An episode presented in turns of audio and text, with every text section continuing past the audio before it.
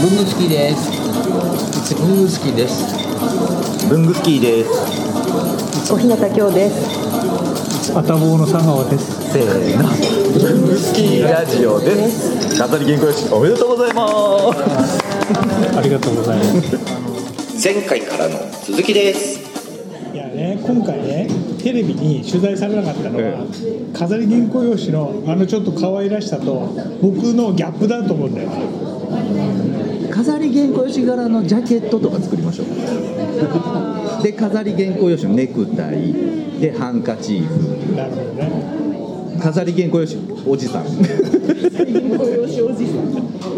多分ね、そのギャップで取材されなかったんだと思う。で、俺が。あの可愛いお姉さんとかだったらきっといっぱい取材されたんだと思う可愛いお姉さんだってもう何もなくても取材できますからねす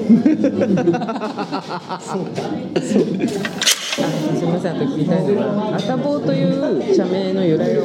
そうですよね。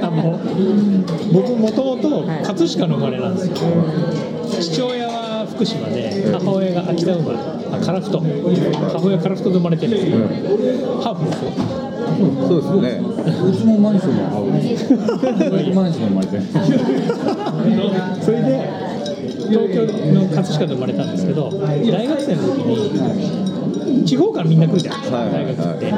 東京の大学だったのが地方から来た人が僕東京出身だってどこの辺だって言って柴又のそばの葛飾だって言うとみんなそう合点だとかいやあたぼうよとか、ええゲラメとか言うんだろうみたいな話になって、え言わさんそんなの言わない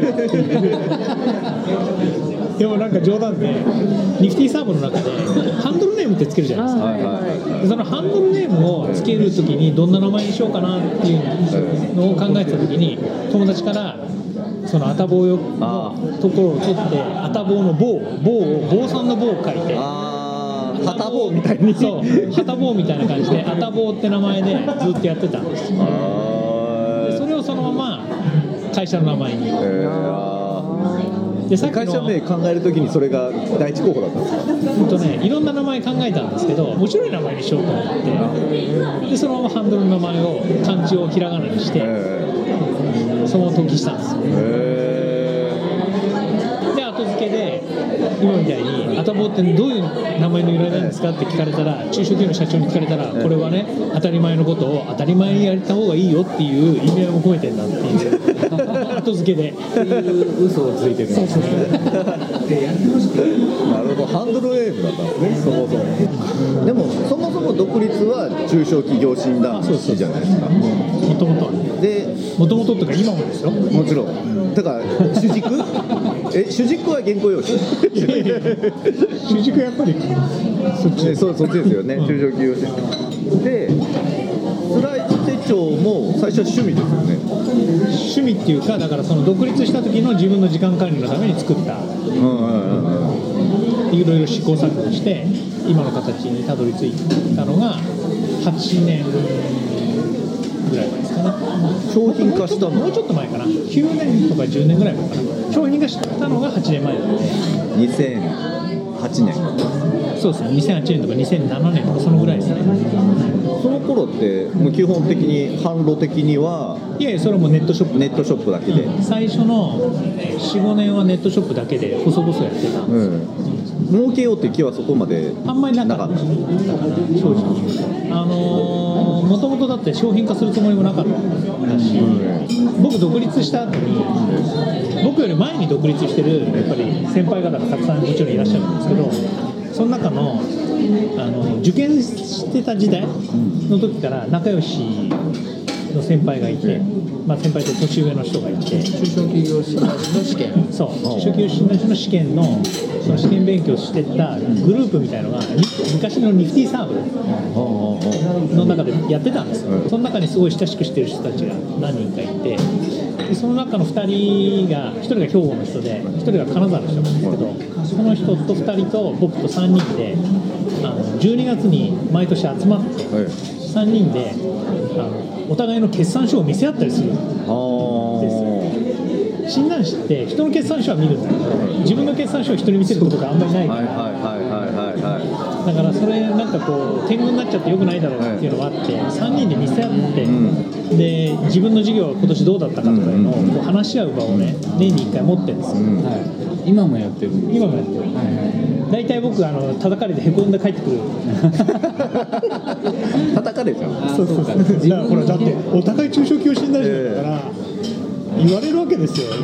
佐賀さんも言うんでしょ？でも。もちろん僕も言うんですよ。僕もだから年下ながらに言うんですけど、えお互いにそれやるわけですよ、でその8年9年前に僕の手帳をその場でそうやって見せてでこういうふうに使ってるんですよなんて話をそこでしたら、その2人から面白いから売れって言われてでちょっとネットで細々やってみましょうかっていうとこから始まってじゃあ手帳界隈の人とかそういうつながりじゃなく、そう全然関係ないところで始めたよ。素人さんに言われた。そうそうそうそう。だから素人さんに響く内容の本だったと面白いと思ったんで、単純にその2人は全然そんな文具とかに詳しくないし、思いっきりデジタルな人なんですけど、あ佐川さん自体はもともと文具が好きだったんですか？そうですねあそうなんです元々システムエンジニアですそうもともとエンジニアですけど。どの文具が一番好きですかもなんかそう言われてみるといわゆる文具ブームになる前の感じの時にじゃあ文具好きです好きですって周りに言ってたかっていうと多分言ってなかった、言う相手もいない、でそうだな。こだわって使ってたのはロットリングの,、あの重いボールペンあるじゃないですか、はいはいはい。3色のやつ、はあれは好きですごいずっと使ってました。あのボロボロになるまで使ってて何回もあの返し変えてで最後バネかなんかがいかれちゃってやばくなって、小田急の新宿の小田急の上にある伊東屋。伊東屋さんに持ち込んで直してもらったれずっと使ってたんですよね。そのロットリングのやつを。その時の手帳は何だったんですか？その時は実は手帳使ってなくてノート。ノートもほとんど使ってなかったです。何 SE てだったからあの全部パソコンだったんですよ。じゃあボールペンは何に使ってボールペンはロットリングのそのボールペンをあうん。あの3本出るじゃないですか。あれの1本があれになってるんですよ。スタイラスになってたから。うんうんうんうんであれを使ってたんですよ。PDA を今でいうスマホみたいな。はいはいはい。懐かしい。定義のやつ。そう。パーム的な懐かしい僕ねパーム的なやつを4台持ってたガジェット好きだったんですねそう。それで使ってたの。えじゃあリフィルを交換するってどういうことですか？それだから全然やってなかったんですよ。だから会社員の時代ははい僕手帳一切使ってなかったですえじゃあ伝票書いたりするのにボールペンを使ってたそうですそうです。それだけ。こうスーツのポケットに入れとく。そうそうそうそうそうそう。あ黒インクが減って一番減った。黒とか青とかが減った感じですかね。そのボールペンはすごい好きだった。のでその重い感じが良かった。でずっと持ってたんですけどで会社辞めたら人とスケジュール共有する必要ないんでじゃあアナログでもいいやってことになってでアナログが始まってそこから手帳にぐーっとこう、まあ、大学生の時にかっこつけてあのシステム手帳入ったじゃないですか。ああれは持ってましたけど、の復活ーあじゃあそのシステム手帳再びいやもう全然それはもうどっか行っちゃって。その時復活した時はシステム手帳だったの？えっと復活した時は26穴のルーズリーフ使ってたんです26って B5 ってことですか？えっと B5 でかくないですか？でかいででもあれですよね。本当普通のルーズリーフってことですよね。学生が使う。そう。26欠のルーズリーフでで26欠のそのスケジュール管理をするためのカレンダーっていうのがコレクトさんから出てて、うんでそのコレクトさんのやつを買って。もう1ページで1ヶ月分見られるぐらいの勢いですそうでっかいや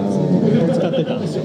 で最初あのプラスチックのルーズリーフのあの中学生が使うようなはいはいはいはいやつを使ってたんですけど、これちょっとビジネス的にかっこ悪いと思って、で一生懸命本側のルーズリーフの外側はいはいはいを探したんですよ、えなくて、ん。あの合皮はあるん合です皮ですね。本側はないんですよ。ないですよね。ルーズリーフねえは。やと思ってしょうがねえこれ作るしかねえやと思って、あのネットでええ。本側でそういうのを作ってくれるところを一生懸命探して、でたどり着いたところがあそこ違うあそこえっ、とオーソドキシーっていうあ知ってる知ってる僕あそこで手帳カバー作ってもらったあのめっちゃ高今度今度ひろこさんのとこです。そう。めっちゃ高いとこでしょすごい高いところで、でもまあ、独立したってで、ちょっと勢いもあって、使ってお金ぐらい出してやるぜみたいな勢いで作ったんですけど、7万もしたんですよ。まあでもよっぽどいい革で。えそう銀座今銀そう今銀座にあるんですけど僕が作った時はね代官山に。あったんですよ。あ何の革で作ったの？いやあれ普通の牛革だと思うんですでね2回作り直してるんですよ。なんで？大きさがちょっと気に入らなくて。答えてくれるお店ですよね。でそれをでもそれはね本当ね1年半とか2年ぐらいしか使ってないんですよ。ールーズリーフで作ったんですか？ルーズですから26年えルーズリーフもスライド化させたんですか？さ最初ね、あのールーズリーフ自作でやってたんですけど、え途中からそのコレクトさんになって、えでコレクトさんのやつは余白があるんです。よ穴があ開けられる。えじゃあもう結構早い段階でスライド。をスライドはね結構早い段階。早い段階で10年前でもうスライドは始めてたんですよ。それを見せたさっきのえ話に戻るんですけど見せた人に面白いから売れって言われた時に26穴を使う人はあんまりいないなってうん。で売るんだったら英語サイズに行かないとダメだ。ってあ自分で思って6穴のシステム手帳に行ったんですよ。英語のルーズリーフには行かなかったんですね。英語のルーズリーフはね行かなかったんです。あのなんでかっていうと自作最初しようと思った時英語のルーズリーフって20穴なんですはい、え20穴のパンチができる製品がなかったんですよ。うん、もう大きいのしかないですもんね。でそれで開けちゃうと結局22穴開くんはいですけどはいはいはいはそうちょっとかっこ悪かった、いあそれだったら英語サイズはルーズリーフじゃなくて、うん。システム手帳があるんだから、うん。じゃあ6穴に行こうってことになって6穴で始めた、明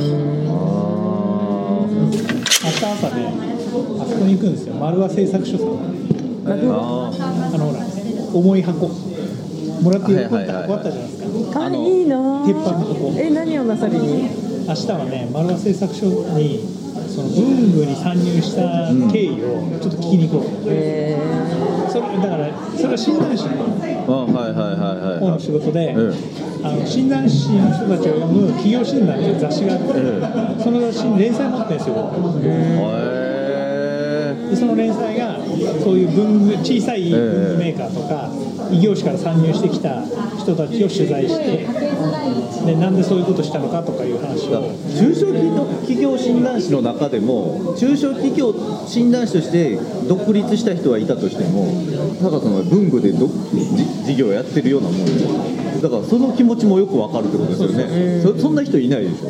そこ実はやってる人いなくはないんですけど、数は少ないですね。ですよね。ー、自分の文具メーカーも診断できるってことですよね。自分で。なさってます？なかなか難しいんじゃないですか、自分のことは見づらい。あの自分が第三者で、僕の会社に診断に入ったら一番最初に言う一言は文具事業をやめろだ 僕の会社に外から診断士が来て僕の会社を見たらまずなお前なこの文具は考え直せから始まる。そこをまずやって、ね、これでアクション起こしてから計画なんだ。っていうそう面白いな。それを自分でやりながらよその会社で自分はそう診断しに行くわけですよね。でもだから変な話好きなことをやりながら事業化していこうっていうところがあるわけ。じゃないですか、そうであってほしいんですよ中小企業なんか嫌なことをややりながらなんか文句を言うんじゃなくてやっぱり自分が好きな仕事でちゃんとやってほしいって思うし。数字だけでは割り切れないってこそうと割り切れないところはね絶対あると思うんですよだからそのチェックの仕方にもちょっと変わりますよね他の企業中小企業診断士の人とは。で自分は何でも経験したことをもとにコンサルしたいんです。よだからその営業も全然できないけどその営業ってどんな大変なのかとか僕小売業の経験がもともとないから、だから小売業って一体どんな感じなのかっていうのは本当に経験してみたい、だから今回自分のその文具の授業何年か前から真真面目にやって、そういう卸さんとかと話をしたりしてやってるじゃないですか、そういうのは展示会に出たりとか、うん。そういうのも含めていい経験だったと思うんですよ。いい歯車の情報こう来てる感じはしますねそう34年前から本当にもうもうちょっと前から文具真面目に始めてここ2年ぐらいは僕が文具をやってるっていうことがだいぶ周りにこう知られてきてるんですよね診断士の先生方にもはいはい「君なんか文具やってるんだって?」みたいな話だったりとかもともとはコンピューターの人っていうあー中小企業診断士の中でもコンピューターが得意な人っていうんで売ってたんですけど最近はコンピューターもやってるけど文具もやってるよねっていうんでだんだん知られてきてだからちょっと文具の小売店さんで困ってるのがあるからちょっと行ってよみたいな。話がねこの23年でだんだん出てきてるんですよ。登場校純粋に文房具を作ったら面白いねって言ってやってたけど結果的にそう結果なった的にそういうふうになってきたのはちょそんな忙しい中文房具作ってるんですね。そう。その文房具で忙しい中ラジオ来てくれたんですね。忙しい中作ったのにねグランプリ取ったのね。そうだから本当グランプリは小日向さんと、ええ。そのホリリウムさんの協力ですよね。デザイン賞だから、やっぱホリリウムさんが取った賞なんですよ。デザイン賞でも世に出したのは佐賀さんするね。ホリホリリウムさんにその話するじゃないですか。いやホリリウムさんが賞取ったんだって話をすると、いや散々ダメ出ししたじゃんみたいな。ことお互いに嫌なわけですよ。謙虚謙虚同士やね。俺が俺さんと3人でいろいろといいね。レンガの大きさがどうだとかねやり合うわけですよ。でもそれ僕らが僕とか小日向さんがそのホリリウムさんにいろんなこと言うじゃないですかで僕らが言った以上の想像を超えるものを向こうが出してくるから。すごいそれすごいな。だからこういうのができちゃうんですよ。